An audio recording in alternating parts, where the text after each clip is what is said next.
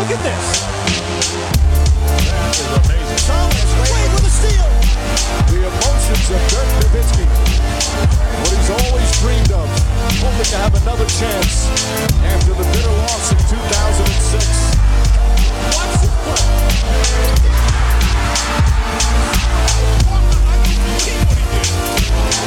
That is amazing. Hallo und willkommen zu Gut Next, dem deutschen Basketball-Podcast im Internet.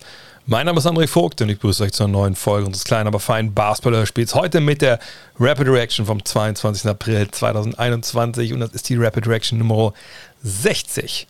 Und die wird heute präsentiert von all denjenigen, die sagen, Mensch, das ist momentan echt stark, was hier läuft. Ja, es gibt die normalen freien Podcasts, es gibt Premium-Podcasts, es gibt auf Twitch Geschichten, Livestreams, Fragenstreams. Gestern ja ein äh, Live-Kommentar eines Oberligaspiels aus der Oberliga Niedersachsen von 1994, live 27 Jahre später.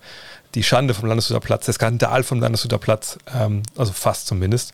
Ähm, und es gibt YouTube, es gibt alle möglichen Geschichten und irgendwie ja, wird es immer mehr.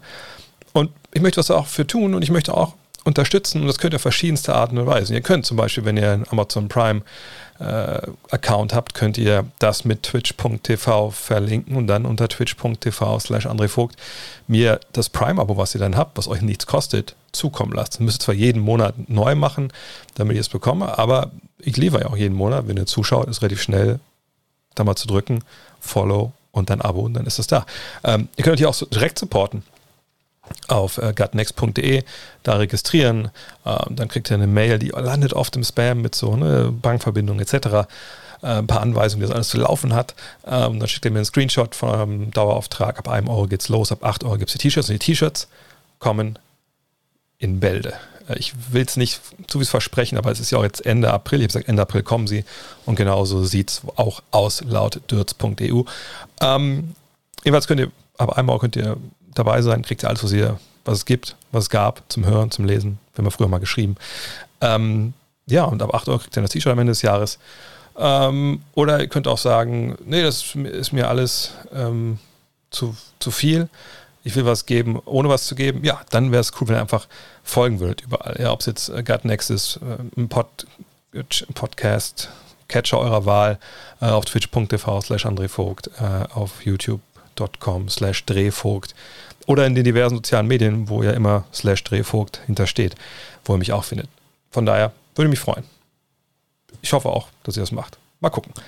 Kommen wir zu den News der Woche. Und da gibt es, ja, Erfreuliches und nicht ganz so Erfreuliches. Das hält sich so ein bisschen, ja, hält es sich die Waage, müsst ihr euch selber entscheiden. Zum einen sehr erfreulich, heute Nacht ist er wieder da. Anthony Davis zurück bei den LA Lakers, soll gegen die Mavericks mitspielen. Seit dem 16. Februar ist er heraus, hatte so diese Waden, Achillessehnenverletzung. Was genau da war, wissen wir immer noch nicht. Egal, heute ist er zurück, soll aber nur 15 Minuten eingreifen, so circa, also hat eine Minute Restriction. Ich denke, dass er dann auch äh, beim zweiten Spiel gegen die Mavs wahrscheinlich hier nicht dabei sein wird. Das wird jetzt ja wieder, ist ja so ein Fall von ne, zweimal gegen den gleichen Gegner. Aber heute schon mal gucken, wie sieht er eigentlich aus? Sind 15 Minuten zu viel? Ist das genau richtig?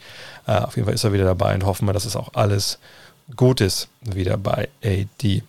Bereits heute Nacht durfte Jaron Jackson Jr. wieder ran.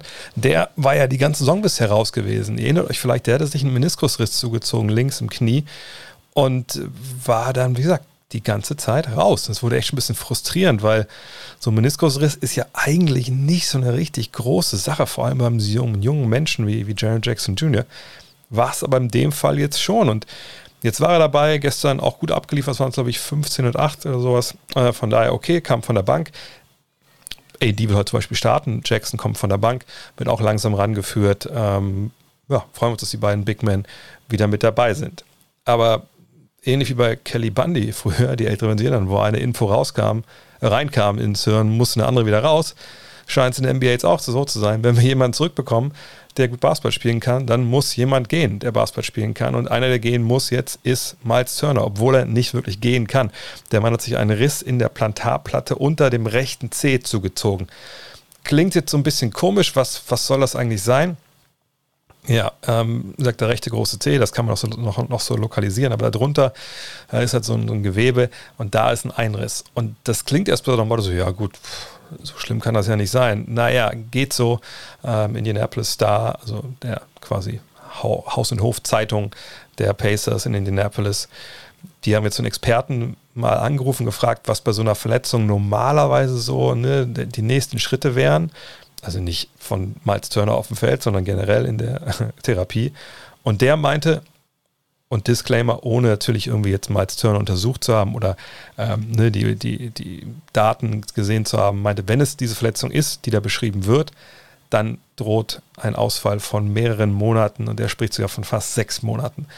Und das wäre natürlich ein unglaublicher Schlag ins Kontor A für die Pacers, obwohl ich nicht glaube, dass die damit rechnen, dass jetzt Turner zurückkommt äh, zu den Playoffs. Aber das sechs Monate heißt ja, wenn wir von heute rechnen, dann sind wir im Oktober. Das heißt, sind wir schon quasi schon wieder in der nächsten Saison.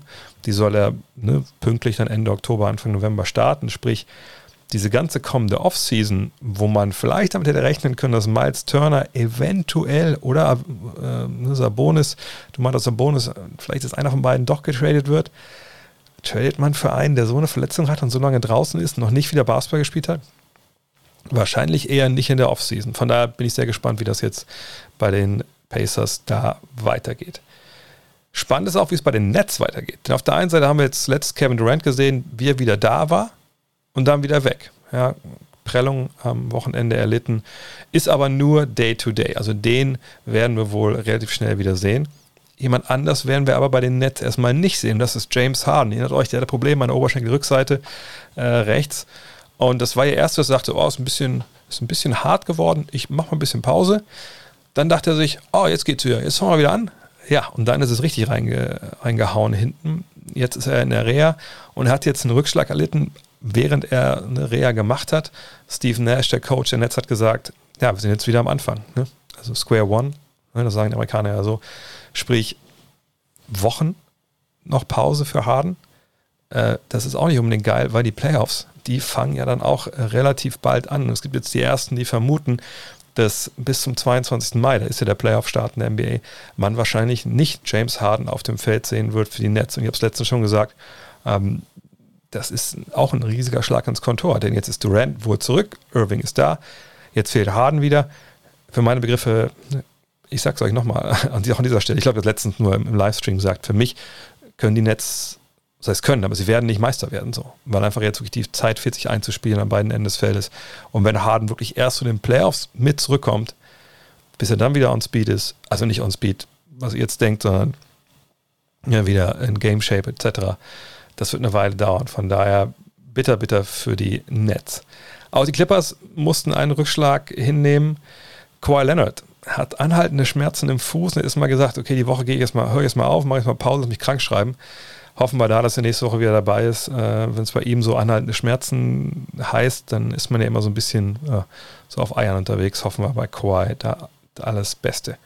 Aber es gibt noch eine News bei den Nets und zwar haben sie jetzt per 10-Tages-Vertrag Mike James unter Vertrag genommen. Kennt ihr vielleicht von Czeska Moskau, generell aus der Euroleague, der war er seit 2014, 15 unterwegs, zwischendurch auch mal bei den ähm, Suns gewesen, 2017, 2018, hat er in 32 Spielen 10 Punkte ungefähr aufgelegt, äh, sein Dreier aber gar nicht getroffen, unter 27 Prozent. Ähm, und interessant, dass er jetzt für die 10 Tage kommt. Sicherlich hat das viel damit zu tun, dass äh, James Harden nicht dabei ist. Und es ist eigentlich ja, ein guter Mann. Ich bin gespannt, wie er da jetzt reinpasst, ähm, ob das vielleicht auch eine längerfristige Geschichte sein kann. Sein Vertrag ist aber äh, so strukturiert, dass er nach der NBA-Saison oder nach diesen zehn Tagen eben Free Agent wird, weil, ähm, naja, er ist wohl noch bei ZSK unterm Vertrag. Da gab es eh so Streitigkeit zwischen Spieler und Team. Warten wir mal ab, ähm, wie das wirklich weitergeht. Ähm, klar ist auch, wenn Irving fit ist, wenn Harden fit ist, braucht man Mike James vielleicht nicht wirklich, aber sie haben auf jeden Fall Platz unterm ähm, Kader. Äh, er will dann den Platz, wenn sie ihn weiter verpflichten wollen bis zum Ende der Saison, äh, den Platz im Kader einnehmen von Marcus Aldridge, wenn sie den dann entlassen, der es steht. Also rein formal noch im Kader derzeit. Und heute zu Gast mal wieder Julius Schubert, Just a Kid from Germany. Hallo Julius. Hi Dreh. Heute wollen wir uns mal um zwei Leute kümmern. Ich weiß nicht, wie es dir geht, aber bei mir mittlerweile äh, in allen so Fragenformaten, die ich so habe, kommt jedes Mal in jeder Session bestimmt fünfmal eine Frage nach A, Dennis Schröder. Was wird aus dem? Wie, wie finde ich den? Hat er das Recht, 84 Millionen Dollar für vier Jahre abzulehnen? Und die andere Frage ist, wo landet Moritz Wagner? Erstmal vorweg, ist das bei dir ähnlich? Ja, also das ähm, ist auch in meinen YouTube-Kommentaren bei Instagram Fragerunden immer sehr beliebt. Ja, von daher perfekt, dass wir heute zusammengefunden haben, denn heute wollen wir genau über die beiden Jungs sprechen. Zum einen mal beleuchten, so Scouting Report mäßig, ähm, was können die, was können die nicht. Natürlich bei Dennis ein bisschen im Blick auch, hat er jetzt diese Zeit ohne LeBron, ohne AD nutzen können, ja, um vielleicht auch sich für seinen neuen Vertrag, den er ja haben möchte, äh, und der auch maximal hoch sein soll. Ob es jetzt ein Maximalvertrag ist, müssen wir mal abwarten. Äh, hat er sich also die Zeit genutzt, sich dafür zu empfehlen und bei Moritz natürlich ein bisschen äh, beleuchten, ja, äh, was kann er, was kann er nicht und ist er denn auch ein NBA-Spieler? Das scheint ja viele umzutreiben, viele glauben das ja gar nicht mehr. Fangen wir vielleicht mit, mit Dennis an, weil das ja A, der aktive NBA-Spieler ist momentan und er natürlich auch bei, ich sag mal, deinen Lakers ähm, spielt. Erstmal vorneweg, hatte ich das gewundert, dass er dieses Vertragsangebot äh, ausgeschlagen hat, der Lakers? Oder hast du das ähm, sehr pragmatisch gesehen nach dem Motto, naja, muss er jetzt ja nicht und im Zweifel kann er im Sommer ja mehr Geld rausschlagen? Ganz genau, also die zweite äh, Option von dir gerade ähm, war, war meine Sichtweise auf die Dinge. Die Sache ist halt die, die Lakers sind, also ich bin absolut kein Experte in diesem Bereich, jetzt ähm, Cap Space und solche mhm. Geschichten ähm, ist absolut nicht mein, mein Gebiet, aber so wie ich das verstanden habe, haben die Lakers kein Cap Space so wirklich über die nächsten Jahre. Man hat LeBron nee. einen großen Vertrag gegeben, Davis, ähm, Kuzma hat auch ähm, verlängert ähm, in der Offseason. Und von daher würde ich sagen, dass es von Dennis ähm, die richtige Entscheidung war, weil er ähm, weil er im Sommer das gleiche Geld von den Lakers theoretisch auch bekommen kann. Weil was haben die Lakers für Optionen? Wenn sie ihn gehen lassen, sie sind nicht in der Position vom Caps bisher, dass sie sagen können, ähm, dann holen wir uns halt für, für ein bisschen weniger Geld einen, einen anderen Spieler, der dir was ähnliches bringt, weil man hat halt dieses ähm, man hat halt diesen Platz im, im Gehalt ähm, nicht. Ähm, man kann halt Dennis einfach nur bezahlen, weil man die Bird-Rechte hat, weil man für ihn getradet hat und ähm, von daher ist es aus wirtschaftlicher Sicht für Schröder, ähm, denke ich, der richtige Move gewesen. Ähm, das Geld bekommt er im Sommer auch noch. Dann kann er aber halt auch gucken, was er, was er auf dem Markt bekommen könnte, theoretisch. Von daher äh, mache ich mir da jetzt auch nicht wirklich Sorgen. Das war jetzt für, ich habe da auch kein Video oder irgendwie Statement irgendwie zu abgegeben, weil das für mich jetzt auch eher so ein, so ein Randthema war. Ja, es ist ja, klar muss man natürlich zu sagen, er ist ein gewisses Risiko eingegangen mit dieser Entscheidung, weil natürlich, er kann morgen umknicken. Wir sehen momentan eine Menge Verletzungen ja, in der NBA. Ja. Ne, es kann auch sein, dass auf einmal äh, im Sommer, wo eine Menge Teams Cap Space haben, so ist es nicht. Aber es kann natürlich so sein, dass die Lakers sagen, äh, wir warten erstmal, was denn der Markt überhaupt so hergibt für dich. Und äh, man hat das schon öfter mal erlebt in der Geschichte der Free Agency, dass ein Spieler vielleicht dann in Free Agency geht und dann auf einmal sieht er, die Türen gehen zu. Ne? Also die Teams, die vielleicht einen Point Guard brauchen, verpflichten anderweitig und auf einmal ist der Cap Space nicht mehr da und dann steht man da und dann muss man vielleicht ne, ein bisschen zu Kreuz kriechen mit seinem aktuellen Team und sagen, yo, was, was, war noch mit den 84 Millionen? sind die denn noch da? Dann sagt mein Lecker, nee, die sind weg, aber die 60 Millionen sind noch da. Weißt du, sowas kann natürlich hm, passieren. ja, ne? das stimmt, ähm, ja. Da musst du die abwarten, von daher hat er da auf sich selbst gewettet, äh, wie es so schön heißt. Jetzt hat er natürlich die Situation gehabt, ich habe es gerade schon angedeutet, äh, erst Anthony Davis verletzt, ähm, der jetzt ja kurz zu seiner Rückkehr steht. Ähm, dann LeBron verletzt.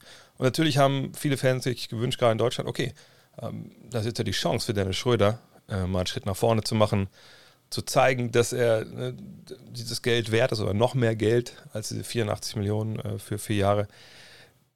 Mal weg von dem, von dem Geld jetzt. Hat er diese Chance genutzt? Hat er auch vielleicht die Erwartung erfüllt, die du an ihn gehabt hattest in dieser Zeit jetzt ohne die beiden Superstars? Meine Erwartung ähm, hat er erfüllt. Also er hat sie nicht übertroffen. Er hat ähm, nicht schlechter gespielt, als ich erwartet hätte, oder großartig besser, sondern ähm, das ganze Jahr über schon ungefähr auf dem Level, das man erwarten konnte. Er hat nicht großartig anders gespielt ähm, nach dem All-Star-Break, ähm, wie er es davor gemacht hat. Wenn man sich die Stats in den 21 Spielen nach dem All-Star-Break anguckt, dann macht er 16 Punkte pro Abend, 7 Assists, ein 105er Offensive Rating, was nicht so toll ist. Ähm, die True-Shooting-Quote 54% ist genau auf dem Level, wie sie quasi davor war. Ähm, es ist also nicht so, dass Dennis Schröder jetzt herausragenden Basketball spielt und die Lakers jetzt irgendwie auf, seine, auf seinen Schultern trägt ähm, in dieser Zeit. Er spielt auf einem Level, das man, denke ich, von ihm, von ihm so erwarten konnte, offensiv. Ähm, defensiv gefällt, ähm, gefällt er mir wirklich gut. Das ähm, ist schon das ganze Jahr über so. Das hat er auch letztes Jahr schon ähm, bei den Thunder angedeutet, dass er, dass er doch ein ziemlich toller Verteidiger sein kann. Ähm, verteidigt da gegnerische, gegnerische Point Guards mit seiner Schnelligkeit, ähm, kann, hat tolle Hände, ähm, macht da einen super Job und fühlt sich auch immer wohler im defensiven System der Lakers. Und die Lakers stellen ja auch eine hervorragende Defensive und das verdankt man auch Dennis Schröder in diesem Jahr.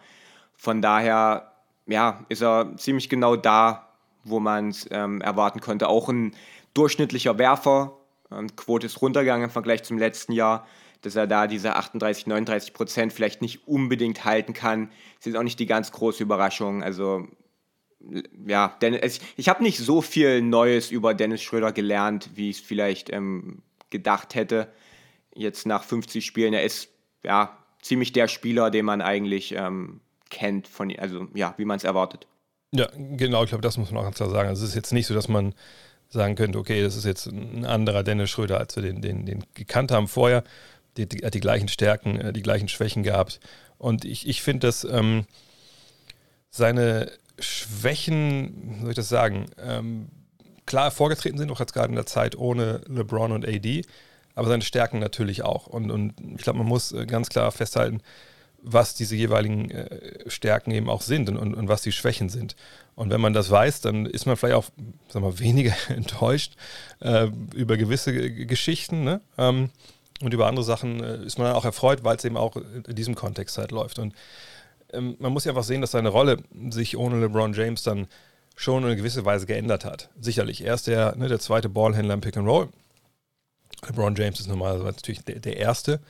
Ähm, aber, aber ohne LeBron, ohne AD, shiftet natürlich so ein bisschen ähm, die, die, Aufmerksamkeit ist vielleicht nicht komplett auf ihn, aber es fehlen eben zwei Zentralgestirne in diesem, diesem Offensivkosmos äh, der Lakers, die natürlich anderswo Freiräume schaffen.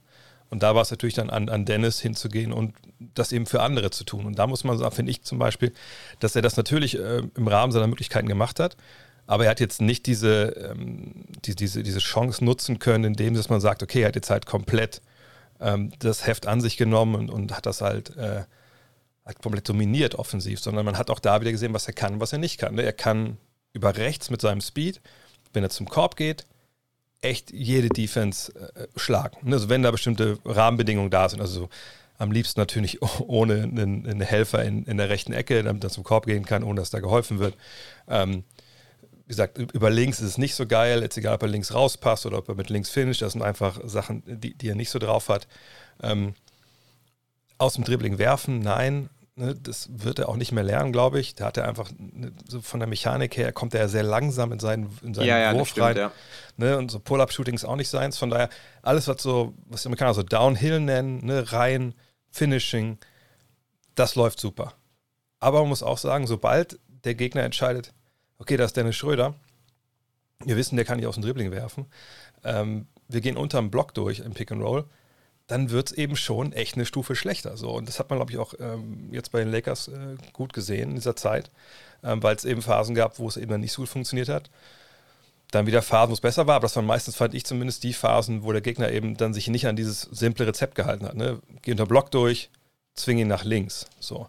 Ähm, und da denke ich, wie gesagt, man kann ja nicht immer ein Preisschild dran packen, aber ich denke halt, äh, wenn man das halt weiß, dass es diese, diesen klaren Scouting Report gibt, dann kann ich auch schon verstehen, dass die Lakers da jetzt nicht äh, äh mal den ganz großen Check ausstellen wollen, wo 400 Millionen natürlich auch ziemlich groß sind, weil da eben diese klaren Schwächen sind äh, und man auch sieht, dass ähm, er eine gewisse Art von Basketball spielen muss, um hundertprozentig äh, erfolgreich zu sein.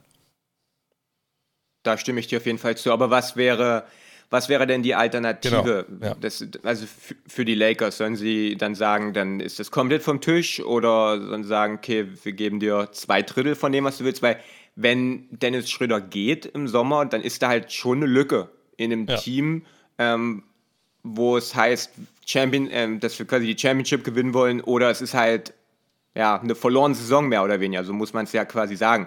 Und ja. man hat halt nicht diese Flexibilität vom Gehalt her, dass man dass man da dann auch adäquaten Ersatz sofort holen kann auf einem ähnlichen Level. Deswegen sind die Lakers da, denke ich, auch in einer Situation, wo man äh, da sehr sich auch nicht zu sehr überschätzen sollte, wenn man da pokert. Äh, genau, ansonsten, was du gesagt hast, kann ich dir hundertprozentig zustimmen. Wenn Schröder deine, deine erste offensive Option ist, ähm, über ein komplettes Spiel, also auch nicht mal nur phasenweise, dann dann wird das in der Regel wird da nichts Überragendes draus. Schröder funktioniert besser, wenn er mit, jemand, mit jemandem auf dem Parkett steht, ähm, der mehr Aufmerksamkeit auf sich zieht, der auch vielleicht Vorteile kreiert, die Dennis Schröder dann halt erweitern kann oder daraus direkt Kapital schlagen kann. Ähm, aber wie gesagt, äh, wie du es halt auch gesagt hast, das ist alles nichts, äh, nichts Neues. Und Dennis Schröder war nie ein unfassbar effizienter Spieler. Selbst letztes Jahr bei den Thunder, wo er den, den besten Basketball seiner Karriere gespielt hat, waren das, ähm, wenn man jetzt aufs Offensive Rating und die True-Shooting-Quote schaut, war das ligaweit auch nur Durchschnitt. Ähm, deswegen denke ich, darf man da jetzt auch nicht damit rechnen, dass er jetzt auf einmal da super effiziente Zahlen auflegt. Ähm, von daher. Ich, meine, also finde ich auch, muss man auch ganz so sagen, dass die Lakers äh, eben mit, mit dieser ähm, Aufmachung, die das Team hat momentan, auch nicht unbedingt perfekt natürlich zu Dennis passten. Also ich glaube, er ist natürlich, und das gilt auch für LeBron, aber jetzt reden wir über Dennis, ihm würde es natürlich schon besser tun, wenn da bessere Dreierschützen an seiner Seite stehen würden. Ne, weil mhm. so das Spacing zuletzt, äh, auch, auch als AD noch dabei war, der dieses Jahr den Dreier noch gar nicht getroffen hat, wirklich, das war natürlich super optimal. Ne? Und eigentlich bei dem Speed, den Schröder hat, könnte man natürlich schon viel mehr erwarten. Okay, klar, du Spread Pick and Roll, du hast draußen die Schützen, die Hilfe kann nicht kommen und wenn sie kommt, er findet die, die Leute, ja, wie gesagt, links rauspassen ist ein bisschen ein Problem, aber ne, er findet die Leute ja an der Dreierlinie. Nur da gibt es halt nicht viele momentan, die das richtig gut machen. Vor allem, wenn James und Davis halt fehlen. Ähm, und dann wird es natürlich auch für, einen, für ihn auch ein bisschen schwerer, weil ich glaube auch in den letzten Wochen, wenn es dann noch in entscheidende Phasen ging, der Gegner hat sich dann schon darauf besonnen, ne, wie, sie, wie der Gameplan sein muss gegen Dennis Schröder. Und dann waren die Lakers auch manchmal echt nicht in der Lage zu kontern, so auch, weil dann irgendwie Taylor Horton Tucker ist ja auch niemand, der aus dem Dribbling Dreier wirft. So, ne? Und ich glaube, wenn du diese Waffe nicht hast und, und die spielen nicht dann so, wie, wie die es auch gegen Schröder gemacht haben, dann wird es eben auch schwer. Aber ich gebe dir vollkommen recht.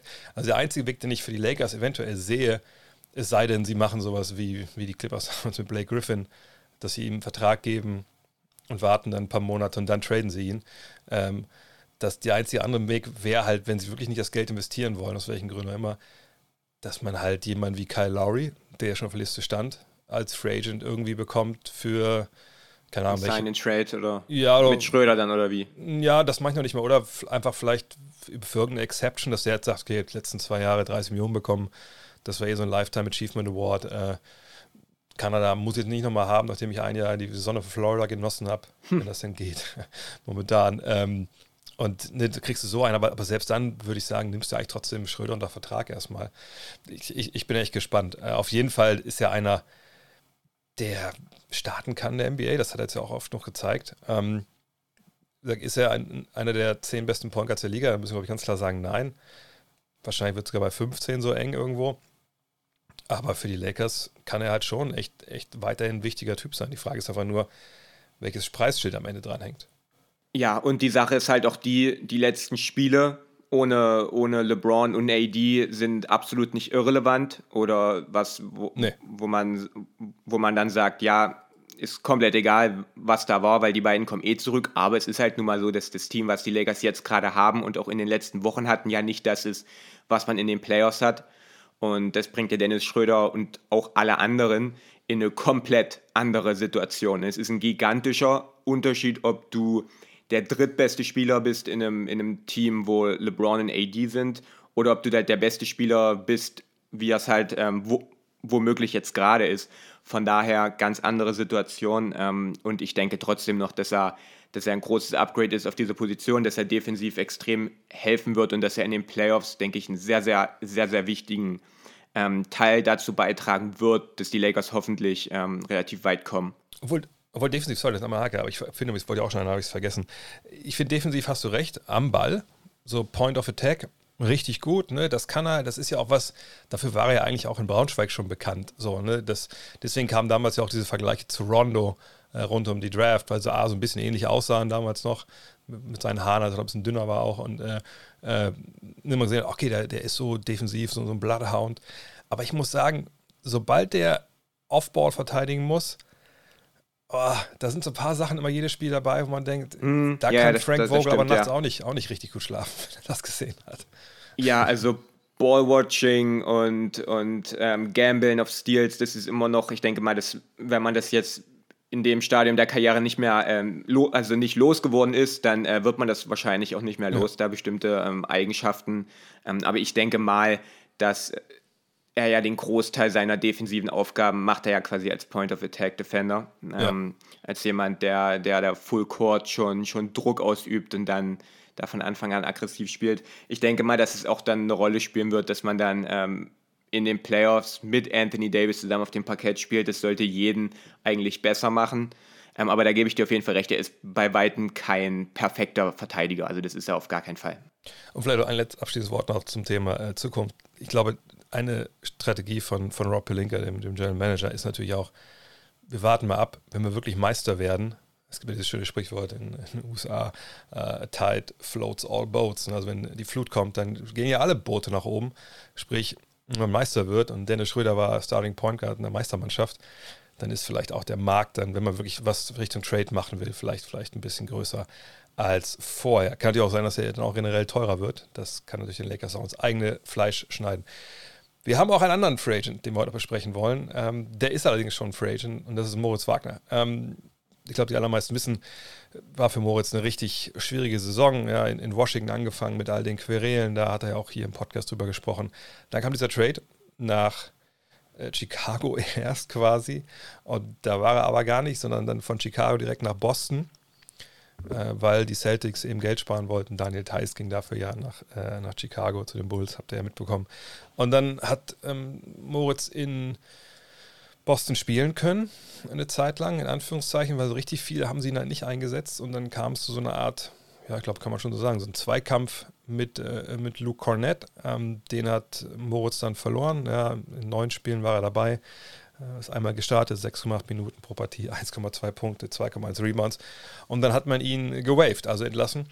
Äh, vergangene Woche war es, glaube ich. Ne? Und seitdem äh, wartet Moritz ja, auf ein neues Engagement, wo immer das dann halt sein wird. Und natürlich haben sich da auch die Fragen gehäuft, ja, ist das jetzt denn das Ende? Ne? Also war es das mit der NBA-Karriere für Moritz Wagner? Er hat sich jetzt schon wieder nicht durchgesetzt. Äh, wieder bei einem Team, also in Boston, was äh, auch nicht gut war. Und das ist, ich sage ja immer, nein, das ist ein NBA-Spieler, ne? das ist nur ein NBA-Spieler mit gewissen particular set of skills. Nicht, dass er jetzt Liam Neeson wäre, aber äh, ich dem, in dem Sinne passt der Satz schon. Aber ähm, wenn du jetzt einen Scouting-Report schreiben müsstest über Moritz Wagner für, für deinen NBA-Arbeitgeber, was würde da drin stehen? Der würde deutlich negativer ausfallen, als das wahrscheinlich vor zwei Jahren ähm, war oder selbst letzte Saison in Washington. Ähm, ich war von, von Anfang an ein Moritz Wagner-Fan eigentlich, ist ja dann auch direkt äh, zu den Lakers gekommen in der Saison, wo ich dann auch angefangen hatte, ähm, da jedes Lakers-Spiel aktiv zu verfolgen. Und was, was das Ganze halt so äh, charmant gemacht hat, als, als also ihn quasi als Talent war, dass er dieser, dieser Stretch Big war, der werfen kann, der ein bisschen dribbeln kann, der in der Transition ähm, wirklich auch ähm, Spaß machen kann, der ja einfach ein großer Spieler ist, der, der für Spacing sorgt. Ähm, und wir sind mittlerweile aber leider heute an einem Punkt, dass ich mich so ein bisschen frage, ähm, was sieht ein, ein NBA-Team ähm, in, in Mo und ich will das jetzt am besten so diplomatisch wie, äh, wie möglich ausdrücken. Was sehen Sie in ihm, wie er einem Team wirklich weiterhelfen kann als jemand, der feste Minuten bekommt in einem Team, was Playoff-Ambitionen hat oder vielleicht sogar eine Meisterschaft gewinnen möchte. Und die Sache ist halt die, dass schon die allererste Frage ist, okay, welche Position kann er überhaupt spielen? Und wenn wir uns angucken, dass er als ähm, Fünfer nicht so wirklich funktioniert, das war ja auch am Anfang so ein bisschen Sache, dass er quasi als Small Ball 5 funktionieren kann. Aber da ist halt defensiv eine große Baustelle, dass er quasi als defensiver Fünfer nicht funktioniert, dass er da als Rim Protector nicht diesen Einfluss hat. Er hat das in Washington ganz gut gemacht, sehr viele Charges gezogen, aber das war auch schon so ziemlich das Beste, was er in Sachen Rim Protection äh, gemacht hat. Und, und dann ist halt die nächste Frage, dieser Wurf, der ähm, von Anfang an so interessant war, wenn wir uns angucken, er trifft 30 Prozent in seiner Karriere. Und nach seinem Rookie-Jahr, als er da die 28,6 Prozent getroffen hat, okay, da könnte man noch, da könnte man sagen, ja, okay, das war jetzt das erste Jahr, das war, ähm, das waren Spiele, die nicht so wirklich gezählt haben am Ende bei den Lakers. Aber das ist halt seitdem nicht wirklich besser geworden. Und in diesem Jahr trifft er jetzt 31 Prozent in einer Saison, wo gefühlt jeder 40 Prozent trifft. Also gefühlt jeder wirft viel, viel besser in diesem Jahr. Jedes Video, was ich mache, immer, ich gucke mir die Statistiken an, auch wieder ein Spieler, der über 40 Prozent trifft. Und Mo halt immer noch bei den 31. Und dann ist halt die Frage, okay, jetzt ist er halt, ähm, wie alt ist er? 23, ob das dann, ob er dann zu einem 40 Prozent Werfer noch wird in seiner Karriere, das ist halt dann, momentan sieht es dann wahrscheinlich eher nicht so aus. Und genau, dann, das ist halt die Frage schon nach dem, nach, ähm, auf welcher Position man ihn überhaupt einsetzen will, dass, ähm, dass er halt wirklich Gewinn bringt, hilft, weil ich sehe auch nicht so wirklich diesen echten starken Skill, der ihn halt richtig stark macht. Ja, ich glaube, der Wurf ist, ist der, der Punkt, über den wir halt sprechen müssen, weil ähm, wenn wir uns erinnern, was er auch in, in, Michigan gespielt hat, das ist ja der Grund, warum sich eine NBA-Franchise in ihn verguckt haben, äh, vor allem auch die Lakers, die ihn dann gedraftet haben. Äh, da hat er natürlich schon gezeigt, hey, ich, ich bin ein Stretch-Fünfer.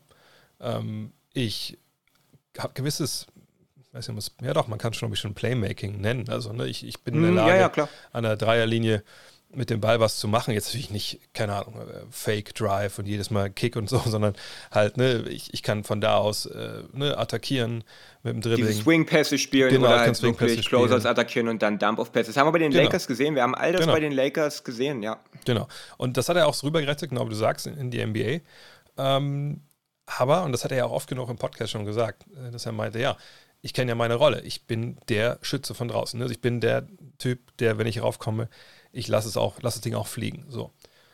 Und du hast angesprochen, das Ding fällt aber nicht oft genug rein. Und das ist natürlich immer jetzt die Frage, ich hatte ja mit Torben Adler, da haben wir auch über die Draft gesprochen, so, ne? und wenn es um Dreier geht, geht es ja immer auch um Sample Size. So. Und ähm, da bin ich bei ihm momentan einfach noch so ein bisschen unschlüssig. Auf der einen Seite würde ich sagen, man weiß, dass er das kann.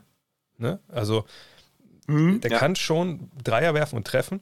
Wir sind momentan in der NBA bei 205 Versuchen da kann man sagen, ja, es ist ja auch schon ein ordentlicher Wert eigentlich. Ja gut, aber es sind auch über drei Jahre so. Ne? Und bei, bei Spielern wie ihm denke ich immer, ähm, weil er auch ja einer ist, und das heißt nicht, dass es jetzt eine Entschuldigung ist, das heißt, das ne, man muss immer, glaube ich, immer dieses, das, das Ding mit, mit einbeziehen. Das ist natürlich ein Spieler, der über seine Emotionen kommt und äh, auch, auch dieses Selbstvertrauen, glaube ich, sucht, äh, um, äh, was er halt auch braucht, um halt auf Top-Niveau zu performen. Das hat er auch oft schon im Podcast gesagt. Ne? Das, er hat auch mal diesen, diesen Spruch gebracht, dass er sagte, äh, einer seiner Jugendtrainer hätte mal gesagt, ja, das, das irgendwie, der, der Chord ist irgendwie seine Bühne. Ne? Wenn er da ist, dann, dann lebt er alles aus. So, ne? Und ich, ich, ich glaube, auch über die letzten Jahre, durch gesagt, die vielen Gespräche, die wir hatten, dass er schon damit äh, gestruggelt hat, so ein bisschen, ne, was ist meine Rolle? Kriege ich meine Chance? Muss bei den Lakers erinnern, ne, am Ende, als LeBron nicht da ist, als klar ist, die kommen nicht in die mhm. Playoffs, ja. kriegt er auch keine Spielzeit auf einmal, wo man alle gedacht haben, hey, Moment mal, aber warum spielt er denn jetzt nicht so, ne? Ähm, denn das, weil er hatte ja dieses eine Spiel, war es gegen, war es gegen Boston, wo irgendwie 25 Ich glaube, es war gegen Boston, ja. ja.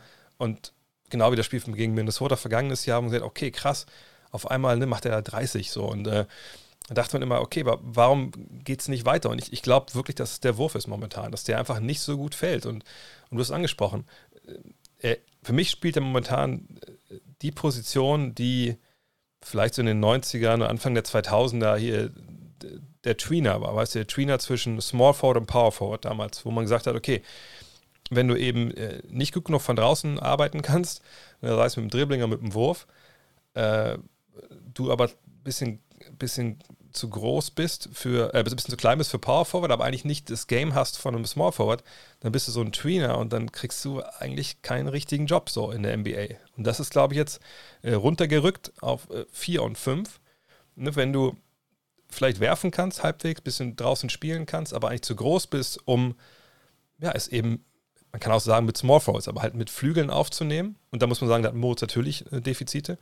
Dann musst du eigentlich Center sein und da verteidigen und dann nicht nur deinen Mann, sondern eben auch die ganze gegnerische Mannschaft, eben mit Ringschutz und allem. Und das, das kriegt er nicht hin. Und deshalb braucht er eigentlich neben sich einen Spieler wie äh, Miles Turner, ne, wie Rudy Gobert. Also du brauchst irgendeinen, der die Rückversicherung ist, dann nicht nur für dich, sondern für die ganze Mannschaft, aber eben so stark auf der großen Position verteidigt. Oder Maxi Kleber würde neben ihm gut passen. Ne? Und ich glaube, dann könntest du mit den Defiziten, die er mhm. wahrscheinlich halbwegs leben. So.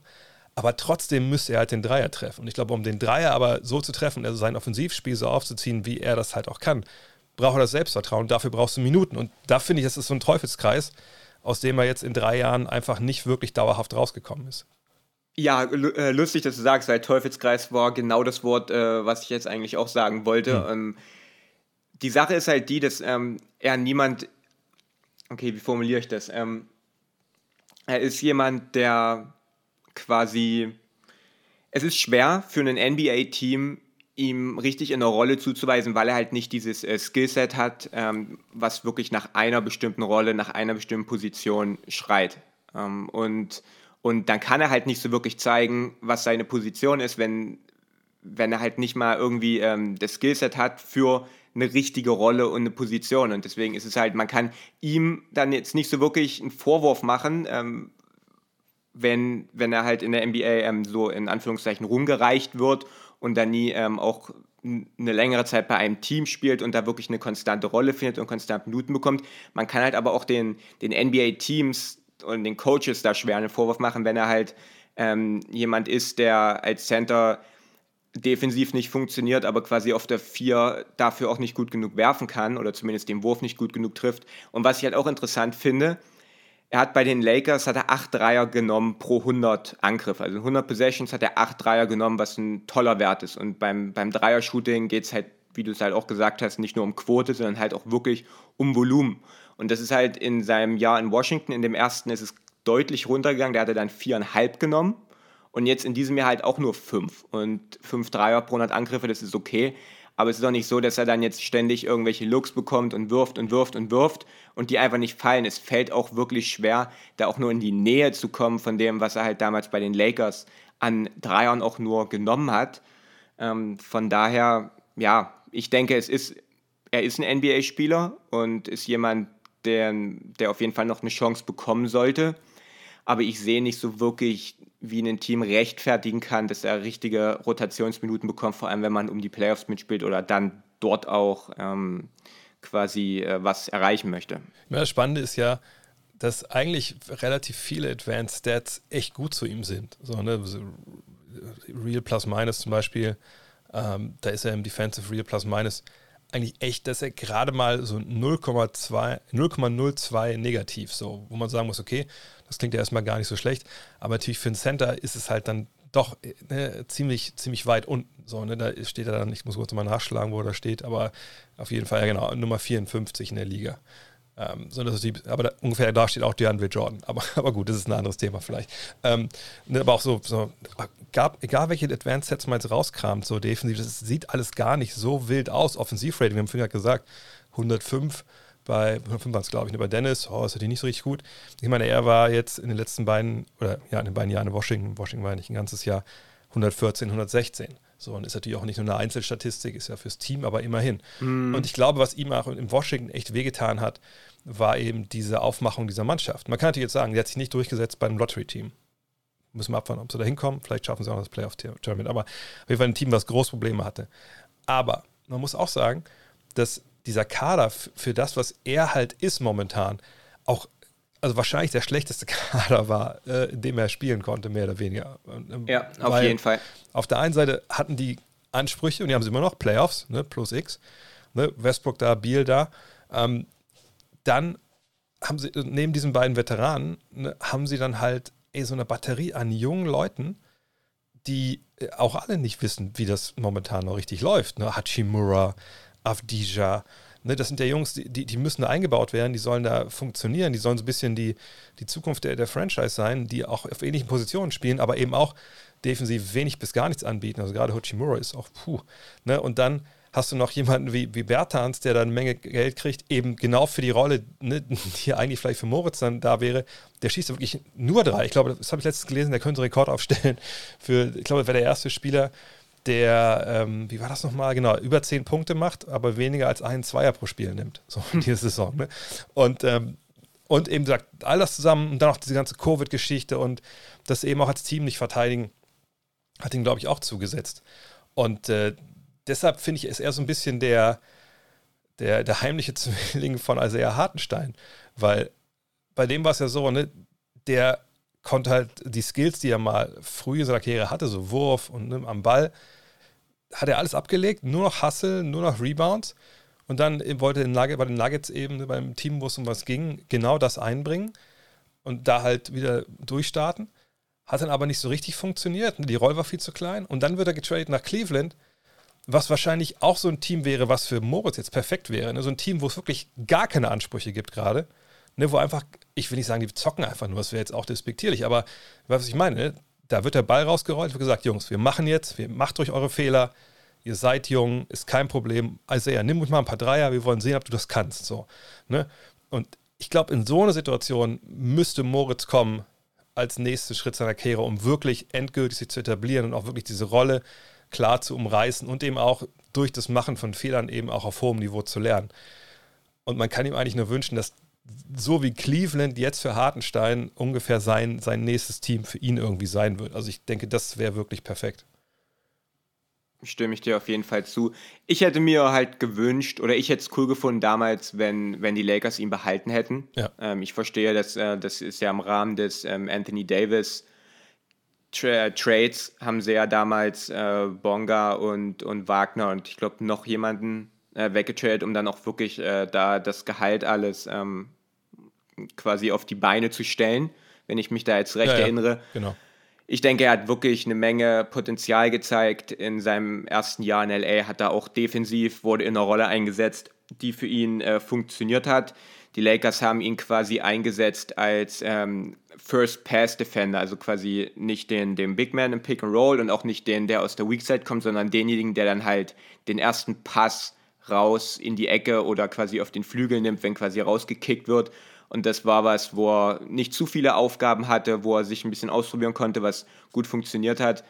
Ähm, aber ja, das, ähm, ja, ich hoffe es auch. Ich hatte gelesen, dass, dass Miami eventuell interessiert ist und die dann noch irgendwie einen 15. Platz im Kader frei haben, den sie noch besetzen müssen und dass da eventuell Überlegungen sind, aber ich weiß natürlich absolut nicht, was da dran ist. Aber Miami wäre halt auch so ein Team, ähm, da kann man sich eigentlich jeden Spieler gut vorstellen. Ja, das stimmt. Ja, immer das Problem ist aber, dass er natürlich nach dem 9. April gewaved wurde und damit kann er nicht in den Playoffs spielen dieses Jahr. Aber, so, okay. aber, okay. Ähm, aber kann ja gut sein, dass Miami natürlich, ich meine, eigentlich wäre es ein klassischer Miami-Move zu sagen, pass auf, Junge, komm her.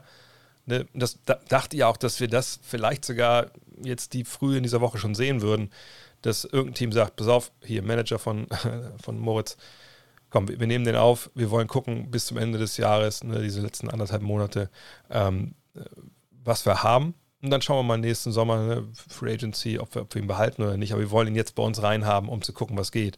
Ne, und weiß ich nicht, warum es nicht passiert ist, ob es kein Interesse gab oder einfach, äh, weiß ich nicht, einfach auch, vielleicht hat Motor andere Pläne, wer weiß. Ähm, auf jeden Fall denke ich, dass Miami ein gutes Team wäre, weil meine, so ein Kelly Olenek, ne, ich sag mal, so eine Rolle, mhm. die kann man sicherlich äh, Moritz auch äh, zutrauen. Und da gibt es viele, viele freie Würfe in ja. Miami. Und ja, das ist ja eigentlich alles, was ja, es braucht. Sorry, dass ich unterbreche, aber ja, auf jeden Fall. wenn er dann anfängt, wenn er dann anfängt, seine freien Würfe zu bekommen und zu treffen, dann sieht das auf einmal alles ganz anders aus. Ja, ja außerdem, klar, Duncan Robinson und er sind dicke Buddies, würde auch so passen. Mhm. Ich denke auch so ein Team wie, wir wollen jetzt nicht alle Teams durchdeklinieren hier, wo, wo, wo Moritz Wagner landet, aber ähm, so ein Team wie Orlando zum Beispiel, ne, wo man auch weiß, okay, die haben einen halbwegs jungen Kern, ne, ähm, die haben jetzt auf den großen Positionen Isaac Bamba und Wendell Carter Jr., da fehlt vielleicht sogar wirklich noch einer mit den Skills, die, die er so mitbringt. Ne? Und vielleicht wäre das nochmal eine Option. Also wirklich irgendeine Mannschaft, die sag, im Neuaufbau ist, die noch ausprobiert, die guckt, ne, wie passt das alles zusammen äh, und die vielleicht ein bisschen Shooting auf den großen Positionen braucht, die, die glaube ich, werden sich schon äh, über Moritz Wagner Gedanken machen. Ähm, ob es dann dazu kommt, dass er da verpflichtet wird, ist eine andere Frage. Aber also ich würde schon sagen, die Chancen, dass er nächstes Jahr in der NBA spielt, also für mich sind die größer als 50 Prozent. Ja, ja, das, das denke ich auch. Zumal er auch jemand ist, der sich wirklich, äh, der hart arbeitet und ja. auch ständig äh, sich weiterentwickelt. Cooles Beispiel zum Beispiel, dass er in seinem, in seinem ersten Jahr in LA, ich weiß gar nicht, ob du das mal gesehen hast, aber die Screens, die er da teilweise gestellt hat, äh, wo man sich gefragt hat, wo, wer hat ihm das so beigebracht? Ähm, das war ja wirklich ähm, absolut grauenhaft. Und dann jetzt auf einmal bei den Wizards, dann ähm, im, im, letzten Jahr, hat er da wirklich dran gearbeitet und das sah viel, viel besser aus und hat dann auch, wenn ich mich recht erinnere, in dem, in dem Spiel gegen Dallas, das äh, war, glaube ich, im Februar, kurz bevor dann äh, die NBA dicht gemacht hatte, dann, äh, da, da lagen sie, ich weiß nicht, ob es mit einem Punkt hinten lagen, ja, ich glaube mit einem gegen Dallas und da hat äh, mit zwei Sekunden auf der Uhr oder so, und da hat er dann den Screen gestellt für Bradley Beal, der dann den Game Winner verwandelt hat, was natürlich auch dann äh, eine Entwicklung ist von jemandem, der da so, so schlechte Screens gestellt hat, jemandem, der es dann in so einer wichtigen Situation machen darf. Also man hat auch schon gesehen, dass er sich in äh, wichtigen Bereichen auch wirklich weiterentwickeln kann und der, der Dude ist 23. Ähm, von daher würde es mich auch echt schon wirklich überraschen, wenn, wenn er da keine Zukunft in der NBA hätte. Ja, und vielleicht nochmal ein Abschluss nochmal. Ich meine, Synergy Stats muss man manchmal auch so ein bisschen mit, mit Vorsicht genießen, um die auch richtig zu interpretieren. Aber wenn man dann sieht, ne, wenn es um, der dieses Jahr in, äh, in, Washington, das sind die Zahlen aus Washington, äh, 24% seiner Offense waren halt Cuts. Und da kriegt er das Rating Excellent. Das zeigt natürlich auch ne, mhm. Spielverständnis etc. Dann hast du die Pick and Roll, also Pick and Pop in seinem Fall natürlich auch oft beides, beides zusammen. Da liegt er bei Very Good. Und das ist ja auch, ne, okay, das ist beides zusammen, gut gemacht. Transition gut, also läuft den Fast Break, das waren die, die äh, vier seiner drei Hauptabschlussarten, aber die zweitmeiste Abschlussart sind eben diese Spot-Up-Situationen und das wird oft missverstanden. Ähm, Leute sagen oder denken oft, das ist einfach nur, ach okay, draußen catchen, shoot und ballern. Nee, das ist Spot-Up nicht. Spot-Up ist, ne, du fängst den Ball draußen auf dem Flügel und dann wird aber alles ne, mit, mit reingerechnet. Du kannst Catch and Shoot machen, kannst aber auch äh, mit, auf dem Dribbling dann hochgehen, du kannst zum Korb gehen. Ne, all diese Sachen werden zusammengerechnet. Und wenn man dann halt sieht, da ist er halt durchschnittlich und ähm, er, und er macht halt in der Regel eben No-Dribble-Jumpers. Ne? Also von seinen 38 Ballbesitzen, die er dieses Jahr hatte, aus Spot-Up-Situationen, wo er abgeschlossen hat, waren 29 eben Catch-and-Shoot-Jumper. Und da ist er nur unterdurchschnittlich. Und da liegt der Hase im Pfeffer. Wenn, ich, wenn er da ein Rating von gut hätte, und das würde natürlich auch mit einer besseren Feldwurfquote eingehen als 31 Prozent aus diesen Situationen oder eine Adjusted Field Goal ne, von 44,8 Prozent, dann wäre er auch noch bei den Washington Wizards, da bin ich mir relativ sicher. Aber da kommen wir wieder zum Wurf zurück, der nicht gefallen ist. Und ja, da müssen wir halt abwarten, ob das nächstes Jahr dann anders ist. Aber ich habe da echt, ich habe da echt ein, ein, gutes, gutes Gefühl, wenn ich ehrlich bin. Ja, ich habe auch ein gutes Gefühl über diesen ganzen Part, den wir gerade gemacht haben. haben, glaube ich, viele mhm, jetzt relativ lang geworden, ja. Ja, aber so muss es auch sein, würde ich mal. Jetzt haben, glaube ich, viele auch ein besseres Bild und auch mal wirklich ein, ein tieferes Bild davon, der Situation von Dennis und von Moritz. Was gibt es von dir sonst noch auf dem Kanal auf YouTube? Ja, relativ viele äh, coole Projekte. Ich habe letzte Woche ein äh, sehr interessantes Video über Nicholas äh, Claxton gemacht, der da wirklich in, äh, bei den Nets überragende Defense spielt, vor allem wie er quasi immer zu, zu kleineren Wings und, und Guards rausswitcht, ähm, wirklich auf, auf einem extrem hohen Level. Ähm, gestern kam was zu Julius Randle, heute kommt was zum äh, Mid-Season-Sprung von Jason Tatum, wie er da quasi, nachdem er da im letzten Jahr diesen riesigen Sprung gemacht hat, wo er da jeden Stepback-Dreier verwandelt hat, Jetzt in diesem Jahr zieht er jetzt häufiger zum Korb in den letzten Wochen und macht da wieder so einen sehr unüblichen Sprung in der Mitte der Saison, aber das scheint so ein bisschen sein Ding zu sein. Also sehr viele coole Sachen, äh, gerne mal auschecken. Ja, lohnt sich auf jeden Fall. Just a Kid from Germany auf YouTube. Julius, da würde ich sagen, dann äh, frohes Schaffen vor den Playoffs ist ja immer noch viel zu tun und dann sprechen wir uns mhm. in zwei Wochen wieder. Machen wir. Ciao. Kommen wir zu den Programmhinweisen der nächsten Tage und äh, ja, da ist einiges geboten. Heute Nacht geht es schon los. Um 1 Uhr. Die Sixers gegen die Bucks. Okay, wir müssen gucken. Ne? Janis Antetokounmpo ist so Day-to-Day. Hat letztes Jahr Krämpfe gehabt in der Verlängerung. Aber ich denke mal, der wird schon dabei sein. Ben Zimt auf der anderen Seite ist auch Day-to-Day. Wäre schon geil, wenn alle dabei wären.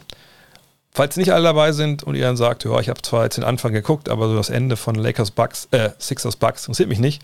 Lakers gegen Mavs, das könnte euch vielleicht interessieren. Finn erwähnt, ab 3.30 Uhr sehen wir dann auch, oder wie es bei der NBA so läuft, 3.39 Uhr, 3.45 Uhr, je nachdem, wann die anfangen, sehen wir dann Anthony Davis. Ähm, gegen Dallas. Das wird, glaube ich, sehr cool. Ist auch eins von zwei Spielen. Und ich glaube, wie es oft ist, vielleicht lieber das erste Spiel gucken. Wer weiß, ob im zweiten dann alle so mit dabei sind.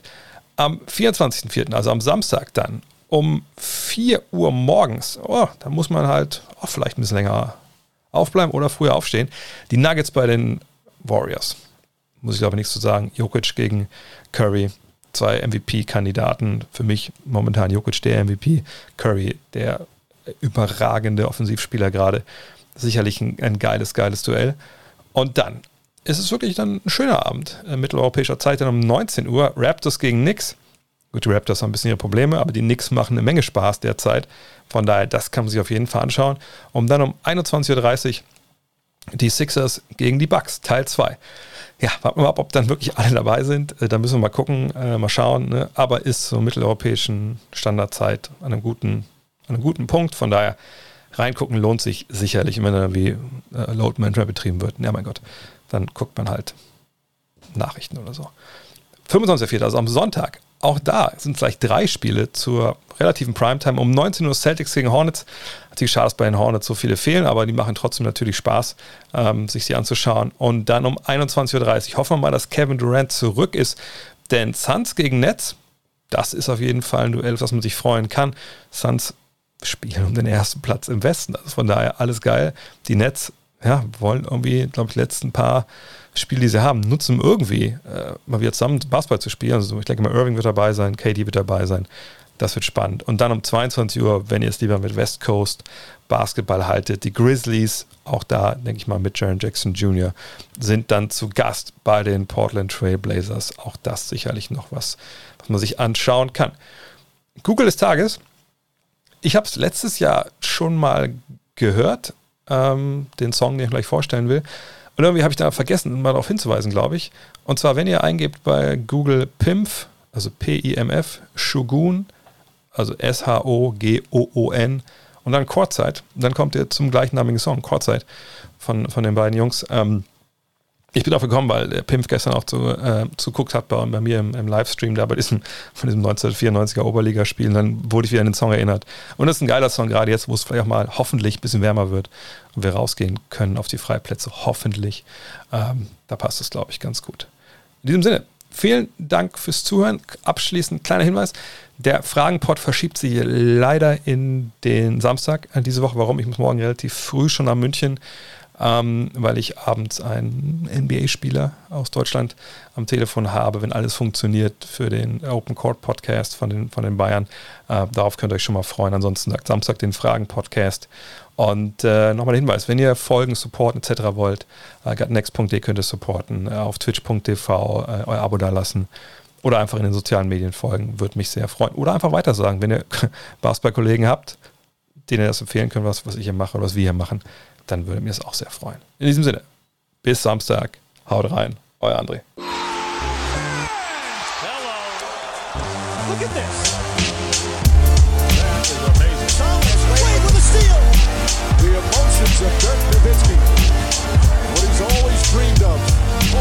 Another chance after the bitter loss in 2006.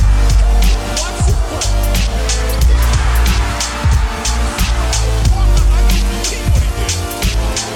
That is amazing.